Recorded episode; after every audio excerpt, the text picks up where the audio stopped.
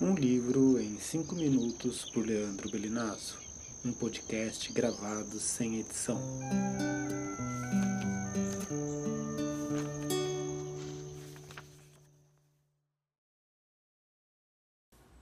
Olá, bem-vindo à terceira temporada do Um Livro em cinco minutos.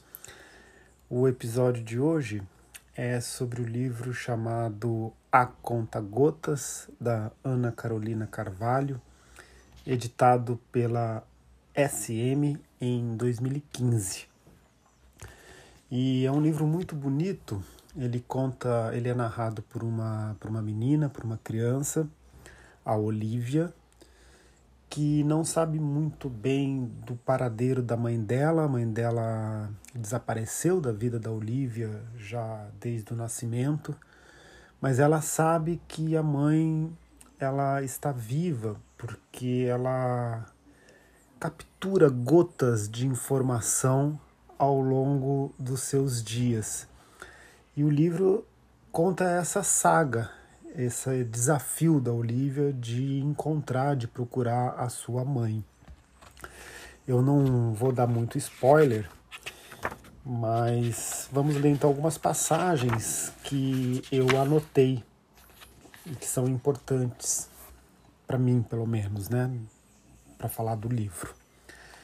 A imagem do conta-gotas, ela tem uma relação no livro com uma aula de laboratório de ciências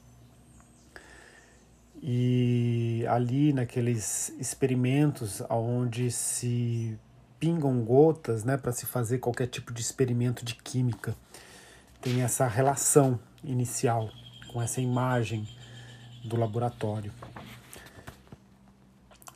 Vamos então algumas, algumas passagens. Eu começo com uma pergunta que a Olivia faz logo no terceiro capítulo, no início do terceiro capítulo, que eu acho uma frase incrível e uma pergunta maravilhosa. Ela pergunta assim: O que será que meus olhos viram quando minha mãe me pegou nos braços pela primeira vez?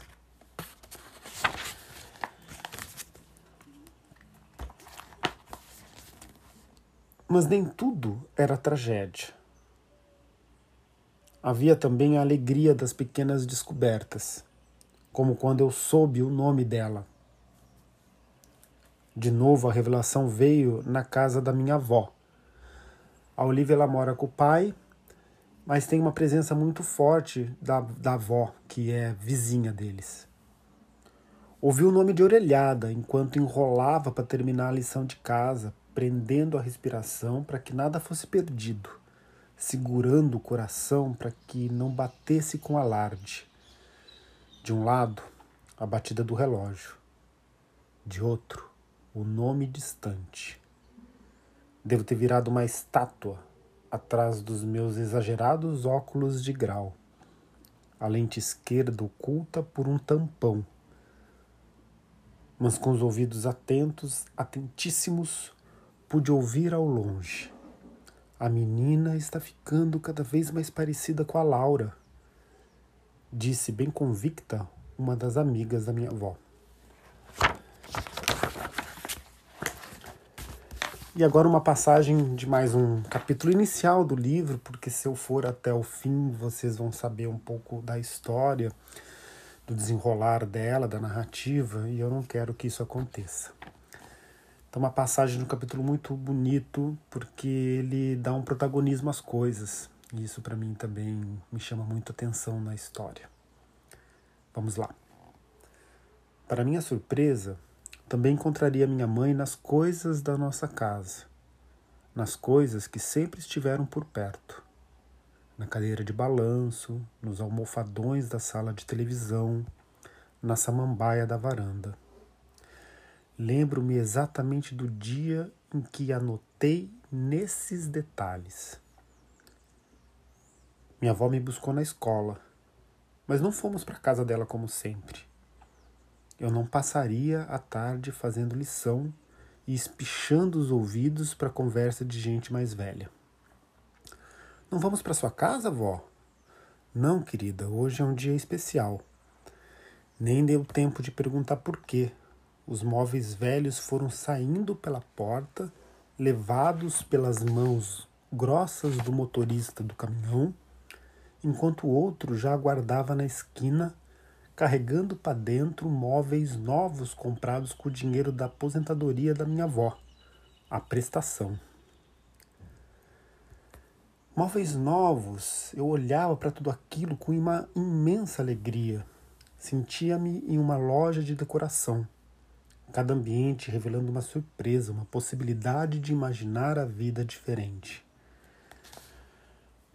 O pai dela, da Olivia, fica furioso quando ele chega em casa e vê que os móveis antigos foram retirados e vários móveis novos estavam alocados no seu lar e criou-se uma tempestade.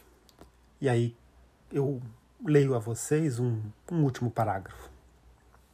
Dias depois, passada a tempestade, tentamos nos localizar na casa, meu pai e eu. Apesar da empolgação inicial e do cheirinho dos móveis novos, foi difícil me readaptar ali, pois já não havia nenhum vestígio concreto da minha mãe. Meu pai estava sendo forçado a esquecer. Então esse é o livro de hoje. A Ana Carolina Carvalho, ela nasceu em 1971 em São Paulo, onde ela vive até hoje. Ela é formada em psicologia pela USP e mestre em educação pela Unicamp. Né?